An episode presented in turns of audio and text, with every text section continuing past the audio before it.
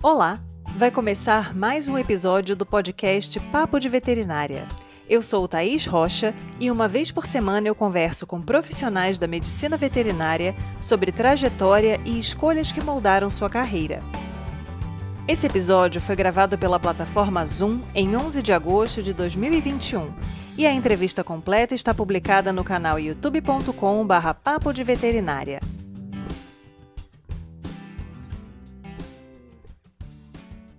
Ainda sem saber o quão ampla a profissão era, André Medeiros teve contato no final da graduação com a área de tecnologia de pescado e encontrou nela seu nicho de atuação. No papo de hoje, eu te convido a conhecer um pouco mais sobre a trajetória do André e sobre seu trabalho como docente e extensionista da Fundação Instituto de Pesca do Estado do Rio de Janeiro, a. Então, seja muito bem-vindo. Muito obrigada por aceitar nosso convite. Olá, olá a todos, todas e todos. É um prazer estar aqui com vocês. Obrigado, Thaís, pelo convite, pela participação. Estou muito grato. André, eu queria que você começasse contando como foi esse seu direcionamento para atuar na área de piscicultura. Olha, é engraçado, porque eu confesso que quando eu caí na veterinária, sempre gostei de bicho, sempre me imaginei veterinário, mas nunca me imaginei na área do peixe, nunca. Então, entrei na veterinária com outros planos que foram mudando no decorrer dos anos da graduação. E aí eu confesso para você que foi só no finalzinho da veterinária que eu tive contato com a área do peixe, principalmente com a área da tecnologia do pescado. Foi aonde eu vi o peixe com mais proximidade que era o final da faculdade já. Então eu tive um pouco que correr atrás, aquele finalzinho, tentar estagiar alguma coisa. E aí resolvi voltar toda a minha finalização do curso. Eu me formei na UF na época, agora não sei nem te dizer como é que tá a finalização, mas era estágio supervisionado, então fiz o meu estágio já pensando no peixe, já fui trabalhar com indústria de peixe. E aí já comecei a entrar na área. Dali nunca mais saí. Engraçado, sabe, Thaís, porque durante muito tempo na veterinária eu me senti perdido. Teve alguns momentos que eu falava, cara, eu não curto isso, eu não gosto daqui. Eu entrei na faculdade com a ideia de trabalhar com cavalo. Aí consegui logo no primeiro período um estágio numa, na IPC aqui do Rio. Menina, entendi que tinha alergia braba pelo de cavalo, não conseguia ficar dentro da baia com o cavalo. Então, já dali já entrei na frustração.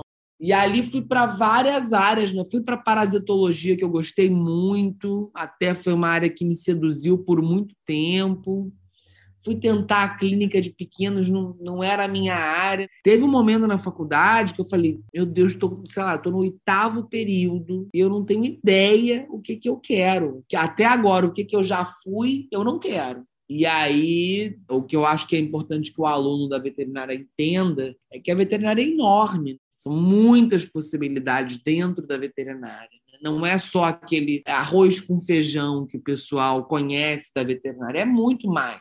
Eu brinco hoje em dia, Thaís, que eu sou veterinário de peixe. Quer falar de outra espécie? Não é comigo. Eu falo de peixe. Peixe eu falo. Agora o resto, eu vou pedir ajuda. É exatamente essa questão, né? Da gente tentar também desmistificar um pouco essa imagem que as pessoas têm da nossa profissão, que acaba sendo muito limitada. Acha Sim. que você não trabalha com cachorro, gato, cavalo, vaca, você não trabalha com nada. Você não é veterinário, você é qualquer outra coisa. E essa história que você relatou, ela é bem frequente entre os alunos, de ter aquela sensação de pânico no final do curso, de às vezes até conseguirem já identificar o que eles não querem, o que é super importante. Ah mas também não fazer ideia do que eles querem. E essas disciplinas que são oferecidas apenas no final do curso são uma oportunidade interessante, mas deixam aquela sensação de atraso. Só agora eu tive contato, como é que eu vou conseguir saber tudo que eu preciso para trabalhar nessa área se eu tenho dois períodos para descobrir? Jamais diria que o que eu aprendi né, nas outras áreas não foi importante, foi super. Mas é, a verdade é, o que eu uso hoje em dia na minha prática é o peixe. Então, até te digo que pouco lembro de algumas coisas, algumas práticas que ficaram até talvez obsoletas aí com o tempo, mudaram e tudo mais, e eu não estou nem por dentro. É, mas realmente, o que eu digo muito para o aluno da veterinária, sabe, Thaís, assim, que esteja aberto eu acho que na veterinária é, são muitas as áreas e é, é o momento de você se jogar, de você estagiar exatamente, porque depois que acabou o curso na, da graduação, o estágio não é tão possível, é mais difícil. Eu falo, é ali a hora de você identificar o que, que você quer e o que, que você não quer. E a melhor forma disso é meter a cara, é ir estagiar na área, tentar um contato um pouco mais próximo, para você falar até mesmo como eu posso falar hoje em dia. Tem áreas que eu falo, não é minha praia. Sim. E tem o meu pescado que eu falo, é total a minha praia, assim. E pensando nessa área de tecnologia de alimentos, a gente sabe que tem aquele perfil de cada área. Dentro da tecnologia de alimentos tem assim, ai, quem trabalha com carne se acha melhor do que quem trabalha com leite. Ai, quem trabalha com pescado é assim assado ou não. Porque a gente sabe que né, entre clínica e cirurgia tem uma rixazinha na reprodução. É. Nessa área de tecnologia também tem isso? Eu acho que o peixe, de modo geral, as áreas do peixe, da tecnologia, da criação, do cultivo, da aquicultura, tudo, o peixe, eu, eu brinco isso nas minhas disciplinas. Ele é o primo pobre da veterinária. É aquele que está na festa, tá todo mundo dançando, cachorro e gato estão se esbaldando, são os reis da festa, né? Isso aí ninguém fala deles. Matar tá o boi, tá todo mundo. O peixe está ali sentadinho sozinho, triste, no cantinho, sabe? Eu acho que muitas vezes o veterinário não identifica mesmo o peixe como uma possibilidade de um animal é um animal talvez não tão colocado porque ele é um animal aquático. Então, se você pensar, ele foge de todos os outros que a gente trabalha a grosso modo, né, que são voador, não voador, é tudo terrestre. Os meus animais, como eu chamo, são dentro da água, então já a respiração é outra. E é uma cadeia muito particular. São muitas espécies de animais dentro da mesma cadeia, diferente da cadeia do bovino, diferente da cadeia de aves. São muitas realidades. Então, eu acho que o pescado, às vezes, é deixado um pouco de lado, sim. Mas eu acho também que ele está crescendo, principalmente na aquicultura. Nossa aquicultura está crescendo, Thaís, ó, você não tem ideia. Assim, a gente está cada vez mais, a gente, que eu digo Brasil, estamos nos destacando. Somos hoje em dia o quarto país tilapicultor do mundo. Então, se é uma área que está em crescimento, é uma área que vai trazer oportunidade de trabalho.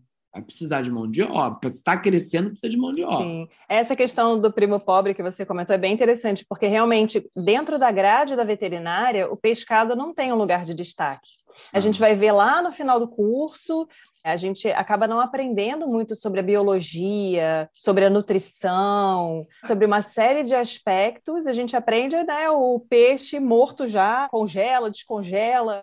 Enfim, o que, o que é pescado, que não é só peixe, e fica muito à margem e eu acho que existe essa importância da gente enxergar mercados que têm um grande potencial de crescimento, ou que já estão em plena expansão, exatamente porque muitas vezes a gente gosta do cachorro, gosta do gato. Você pode ter cachorro e gato na sua casa, mas você não precisa necessariamente trabalhar nessa área. Você pode tirar o seu sustento, trabalhar, se dedicar a outras áreas. Eu aí tenho três aqui em casa, mas se passar mal, ligo para os meus amigos, eu tenho veterinários e falo, ó, oh, tá acontecendo isso. Exatamente. Então, para você deixar bem claro, para o pessoal ficar atento, quais você considera que são atrativos da sua área? Coisas que são bacanas, que você fala, gente, se as pessoas soubessem que o trabalho aqui é assim, cara, ia ter um monte de gente mandando currículo batendo aqui na porta. Eu acho assim, ó, Thaís, que a gente tem que pensar que o pescado, de modo geral, é uma classe maior que o peixe, não é só o peixe. A gente, quando fala de pescado, a gente fala de crustáceos, fala dos moluscos, fala dos répteis, outros vários organismos aquáticos que são usados para consumo humano. Então, a gente fala de uma área vasta. Eu tento sempre trazer que são animais diferenciados do que a gente conhece usualmente, que a gente tem que ter uma sensibilidade para conhecê-los, já que é para a gente humano mesmo muito difícil de pensar numa vida aquática, né? A gente não vive debaixo d'água. Então, a gente não tem esse contato tão próximo.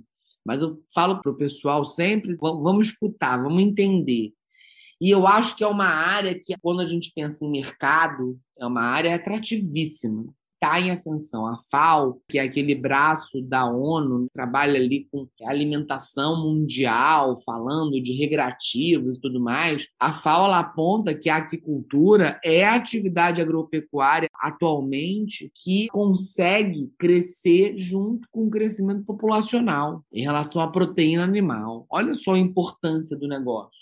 Então, eu acho que isso, pensando como graduando, sabendo que daqui a pouco estou formado e quero me inserir no mercado profissional para me vender ali mesmo, é uma área que vai demandar cada vez mais. Isso aí é um ponto interessantíssimo. Acho que outro ponto legal que a gente também tem a entender que é uma área que está pouco explorada. Então você acaba dentro da área conseguindo ter um destaque de alguma forma tem uma falta de profissionais. Às vezes, confesso para você, alguém me procura perguntando alguma coisa, ah, de algum profissional assim assado, às vezes eu falo, não tem. E eu tô na área, eu conheço gente. Agora, garanto que em outras áreas você fala, ah, preciso de não sei o quê. Ah, peraí, eu já passei para você, sabe? Já, porque já tem bastante gente. Então, eu acho que são áreas, são partes atrativas da minha área para um graduando. Essa questão é bem bacana, porque principalmente para aquelas pessoas que têm um espírito mais desbravador, inovador, quando você tem uma área grande em que muita coisa ainda está por ser explorada, isso abre um campo gigantesco. E até eu te aponto uma coisa em cima do que você falou agora, é uma área que ainda tem muita demanda de pesquisa, é o que eu falei antes, é uma área quando a gente pensa em aquicultura, na parte de produção, a gente, Brasil, tem muito peixe nativo nosso que precisa de ser estudado mais e mais para ganhar notoriedade no mercado. Porque alguns determinados peixes mais bem conceituados, já bem colocados aí como ranking de comercialização, tilápia, tem vários estudos em cima da tilápia, vários estudos em cima do salmão. Agora tem peixe nativo nosso para ser desbravado mesmo, com muito rendimento de carcaça, e que a gente poderia inserir cada vez mais no mercado, abrir mercado para o nosso produtor, né, aquicultor. Então a gente ajuda a cadeia a acontecer. E aí, pensando nessa questão da falta de mão de obra, de áreas que ainda estão pouco exploradas, isso levaria a pessoa que trabalha na área de piscicultura a acabar precisando de um conhecimento bem mais amplo na área, por exemplo, ah, eu trabalho com piscicultura, eu preciso saber de nutrição, de tecnologia, de várias áreas diferentes, ou você consegue segmentar bem a sua atuação? Como é que funciona para você, né, sua experiência profissional?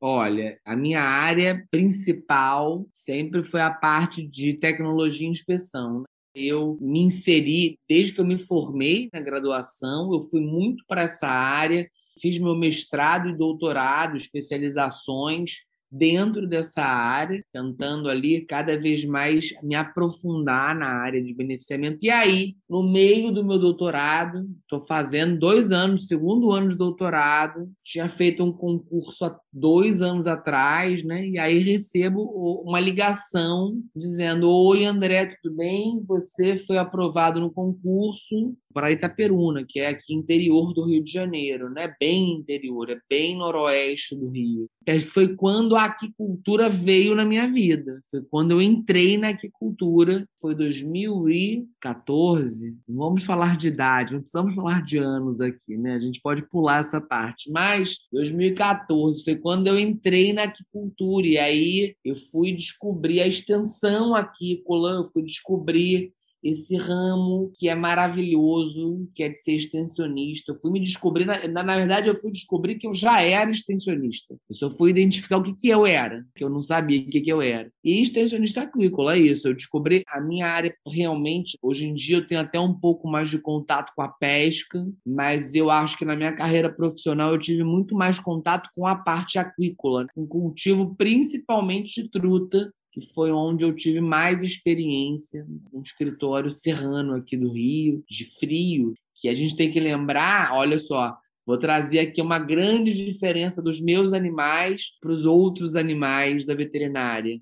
Os meus animais, eles são pcelotérmicos. Eles são animais que eles não mantêm a sua temperatura própria. Eles baseiam a sua temperatura com a temperatura externa. Diferente do boi, do cavalo, do cachorro, da, né? Que tem lá, que nem a gente humano, mantém a sua própria temperatura. Então, temperatura para a minha área, quando falo de peixe, temperatura é tudo. Pode estragar uma produção aquícola assim, seriamente. Calor profundo numa truticultura mata truta. Todas, dependendo do calor. Então, é muito importante. Às vezes a gente sabe um pouco ao longo do curso o caráter da, da nossa região. Ah, então, tal região do estado, a bovinocultura é forte. Ah, lá no Paraná, a suinocultura e a avicultura são fortes. Mas do peixe, talvez por eu não ser da área, da piscicultura no geral, eu não sei, por exemplo, onde é forte a criação de rãs. Não faço Sim. ideia. Culpa minha, não procurei saber. Mas, assim, me dá a impressão de que não é tão divulgado, é. embora seja um mercado enorme. Sim, sim. Uma realidade que eu pessoalmente, profissionalmente falo muito sempre em sala de aula é que eu sou o professor que vai trazer tudo isso. E às vezes eu não consigo, porque eu tenho carga horária para cumprir, né? Então, eu não posso falar tudo que eu quero falar. São muitos organismos diferentes entre si, anatomicamente, morfologicamente.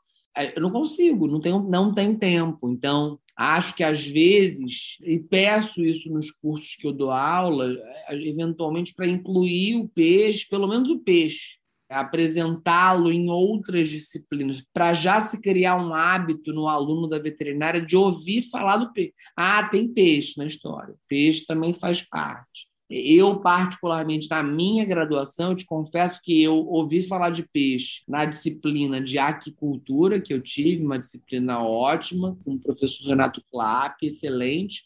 Nele, e na tecnologia do pescado. Foram os dois momentos que eu ouvi falar peixe. Isso na minha época. Por exemplo, na minha época, eu tive aula de parasitologia, não ouvi falar de anisakis, não ouvi falar de filobotrium, que são dois parasitas enormes no peixe, zoonóticos. Então, hoje em dia, está aí sendo ó, super comentado. Mas na minha época, nem tinha, sabe? Então, eu é acho verdade. que até isso já mudou um pouco, sabe? Pelo menos isso nas faculdades que eu dou aula, eu vejo já isso um pouco. Mas também eu, eu fui atrás, pedi para eles, vamos inserir um pouquinho de peixe aí na história. Sim, na minha graduação também não tive. Anatomia, se você me apresentar um peixe aberto, eu falo assim, nomeia as estruturas. Eu não sei. A gente vê Sim. a ave, vê mamíferos, Algumas faculdades agora, por conta da força que a cadeira de animais selvagens está ganhando cada vez mais, vêem répteis, uma tartaruga, vê um anfíbio, mas peixe realmente a gente passa muito longe assim. E é interessante porque eu tive eu tive um papo com a Juliana Venturim que trabalha com peixes ornamentais. Olha, e ela falou que assim, entrou na faculdade querendo trabalhar nessa área e todo mundo olhava para ela e falava: Nossa, coitada, vai morrer de fome, né? É isso. Vai morrer de fome. É isso. E aí você tem que realmente, quando você já, já ingressa no curso com esse foco, você precisa tentar ver o que é que você vai conseguir aproveitar de todas aquelas disciplinas que, biologicamente, aquelas espécies estão muito distantes da espécie que você quer trabalhar, né? Ou das espécies que você vai trabalhar. Inclusive, da colega Juliana, que você acabou de citar, olha só que loucura. Saiu recentemente um documento do Ministério apontando qual foi o animal mais comercializado de pet da pandemia. O peixe ornamental. E aí eu te falo, olha a importância disso, olha esse dado. Se ele foi, os peixes ornamentais foram os mais comercializados, teoricamente eles vão precisar de quê? De um médico veterinário. Exatamente. E a gente não tem muito essa cultura. Eu acho que muito por não ter esse direcionamento durante o curso, às uhum. vezes médicos veterinários que não são habituados, às vezes, né? Ah, na pandemia comprei aqui um aquáriozinho para me distrair, sei lá, ou, ou, gosto, acho bonito. Às vezes, quando o peixe fica doente, não pensam em levar para um atendimento de um médico veterinário. Então, isso é uma questão muito importante, assim, chamar a atenção, porque é mercado, é mercado que está ficando de lado. Agora, aí tem também um ponto que é importante citar, que infelizmente muitos clientes, muitos pais de peixe eventualmente visualizam um peixe como algo muito barato. Então, tá com um probleminha, ah, compra outro. E não é bem assim, né? É um animal como qualquer outro que também tem todo o seu lado ali de bem-estar animal a ser pensado. Isso é muito importante da gente tentar modificar hoje em dia. E o legal que eu tenho visto na área é que está sendo modificado. Eu tenho visto cada vez mais colegas atuando na clínica de peixe. Aí, aí eu piro, né? Que era uma área que eu acho que talvez eu gostaria de ter seguido na minha vida, mas não segui. Cirurgia de peixe, eu piro, adoro. Tem alguns Instagrams e tal que mostram essa vivência. Pô, muito bacana, muito bacana. É, e assim, a medicina veterinária, a gente passa por vários momentos em que a gente tem embates com outras profissões. Então, ah, na área de alimentos, às vezes fica aquela briga, ah, isso é do engenheiro de alimentos, não, isso é da nutrição, não, isso é da veterinária, não, isso é de sei lá de onde. E a gente tem áreas que ninguém pega, gente. Por que, que o veterinário não abraça?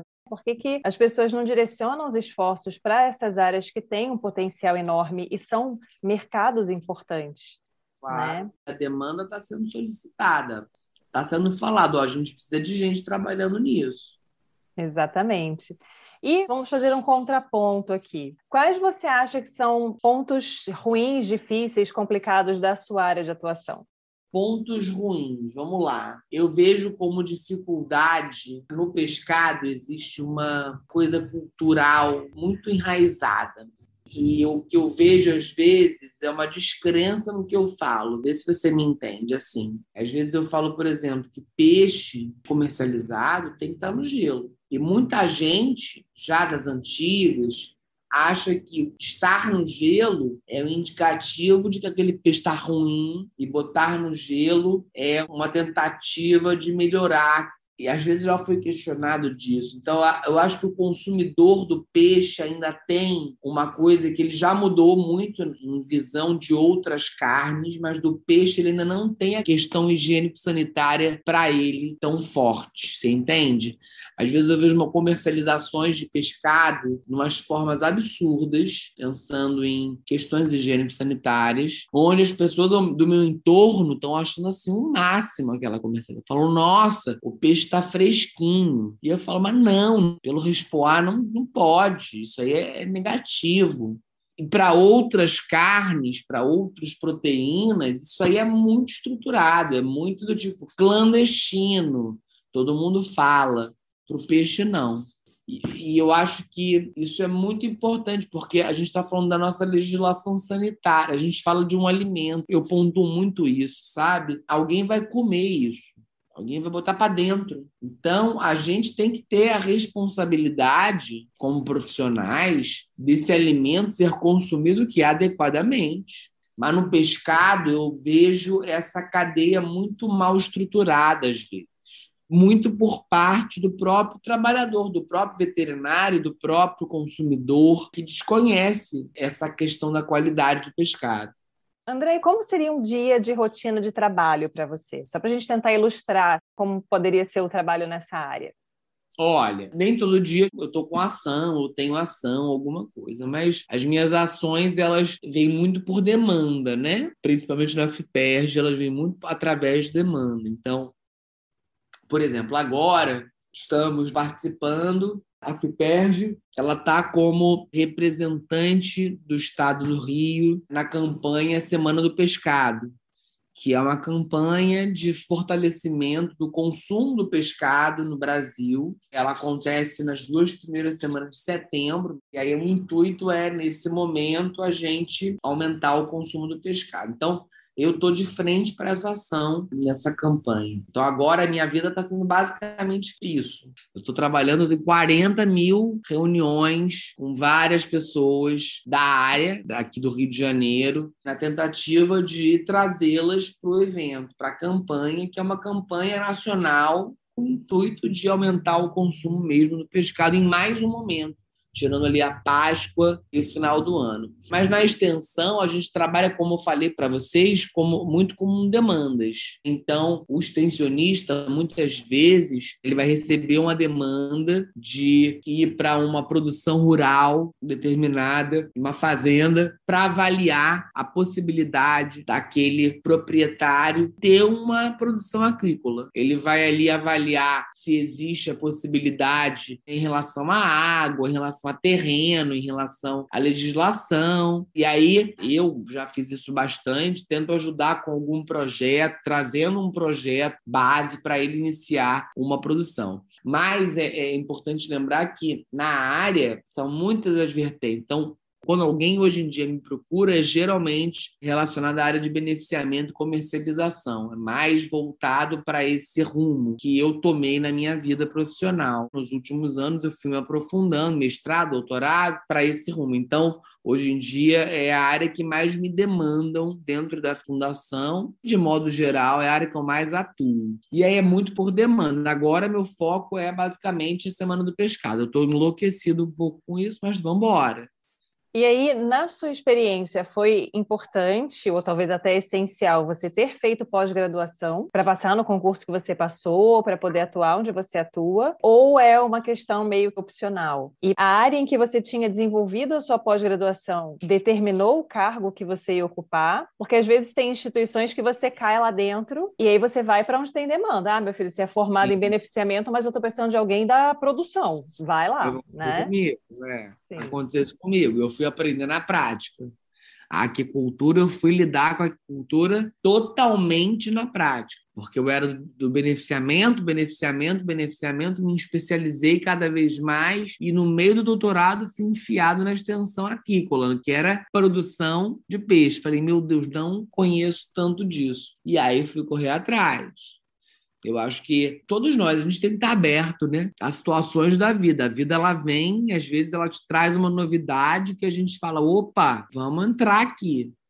Mas para entrar eu preciso conhecer muito mais disso. Então acho que isso foi um pouco da minha experiência, sim, sabe? Assim, eu não estava preparado para ser extensionista e fui ser na prática, que eu acho que é o que o aluno tem que entender que na faculdade, de modo geral, a gente tem direcionamentos, mas a gente não tem aprofundamentos. Os aprofundamentos vêm depois. Não tem como, em cinco anos de graduação, abordar tudo que é necessário para ser abordado para você ser um profissional de uma tal área. Não tem como. Na minha área, então, não tem como mesmo, que são às vezes duas disciplinas dadas durante cinco anos. Às vezes eu tenho que cortar coisa em disciplina e fico, meu Deus, mas é tão importante, mas o que, que eu vou fazer? Tem três feriados no período. Não tem que fazer. Então, eu acho que sim, teria que ser um curso muito maior para poder albergar tudo. Então, por isso que eu acho que é importante a pós-graduação quando a gente pode entrar numa pós, e aí cada um vai ter sua vertente. Tem gente que quer área acadêmica, então vai para mestrado, para doutorado. Tem gente que, que não quer, quer se especializar um pouco mais, vai para uma, uma, uma MBA, vai para uma pós, lato senso, estrito senso, enfim. Tem várias possibilidades. Hoje em dia tem muita coisa na TIS, EAD, muita coisa bacana. Tem aqueles híbridos que eventualmente tem uma distância, tem um presencial poxa, eu acho que a gente pode. E até para se atualizar, né? Tá, a gente está falando de uma área que está em constante movimento, tem sempre uma legislação nova, tem sempre algo novo. Então é bacana estar constantemente estudando a área, né?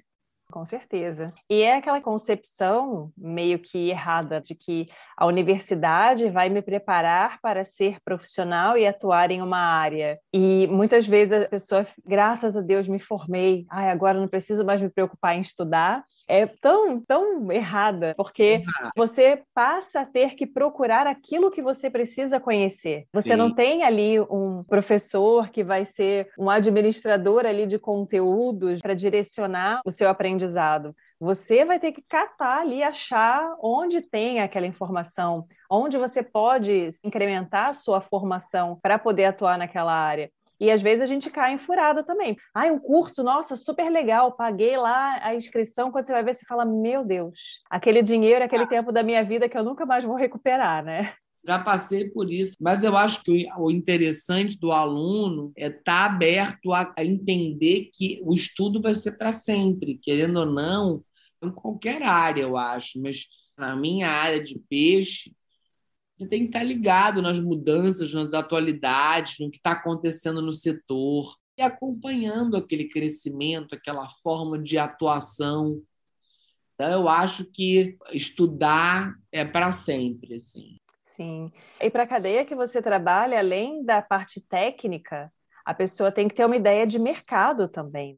Então, Sim. tem que estar informado de economia, o que está acontecendo no cenário mundial, o que tem de demanda. Então, às vezes, também não ficar alienado do que está acontecendo naquele momento ali. Não só no Brasil, mas no mundo, né? Então. Ah, mercado é mundo sempre. Né? Brasil, a gente trabalha muito para se inserir no mundo. Não tem muito como a gente ir contra isso. E o que, que você recomendaria, André, para a pessoa que tem intenção, que gostaria de trabalhar nessa área, em termos de formação, às vezes de cursos complementares, eventos, enfim? O que, que você acha que seria interessante? Olha, hoje em dia, essa pandemia ela veio e ela trouxe possibilidades da gente se aproximar, que já existiam, mas a gente não usava. Então, o que, que eu sempre falo para aluno meu? Antigamente, por exemplo, eu queria ver uma palestra sua, você estava em Vila Velha, o que eu tinha que fazer? Eu tinha que comprar minha passagem, eu tinha que pagar uma hospedagem, talvez pagar um curso que você ia dar, ou uma palestra, um congresso. Agora eu consigo ver tudo da minha aqui, eu estou na minha sala.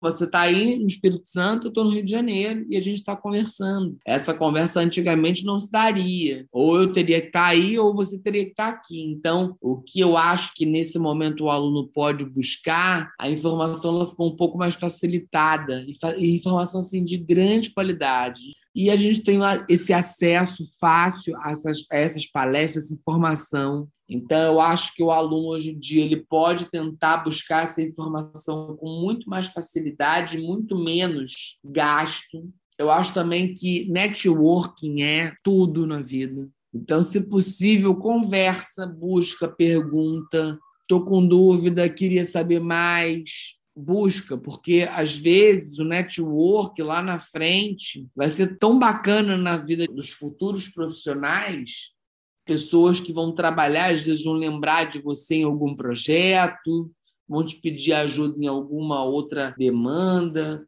Então, eu acho que é muito importante. Network sozinho a gente não vai longe. São raras as exceções.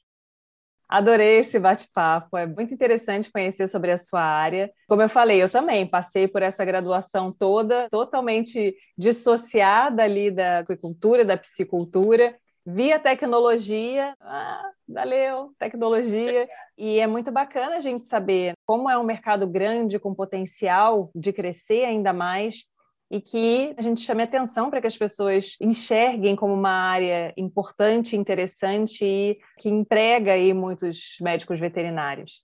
Então, muito obrigada. Sigo aqui à disposição.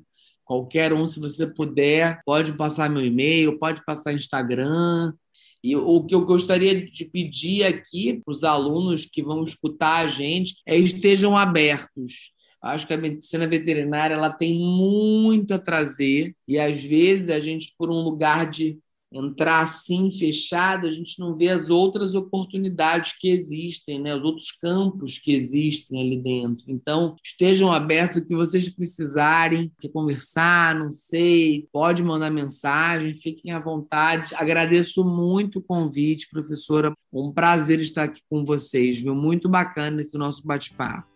Muito obrigada. Este foi o Papo de Veterinária. Obrigada por ficar conosco até aqui. E não esqueça de compartilhar com seus colegas que também gostariam de saber mais sobre a profissão. Toda quarta-feira temos vídeos novos no youtube.com/barra papo de veterinária. E às segundas-feiras estarei aqui com vocês para mais um episódio. Até lá!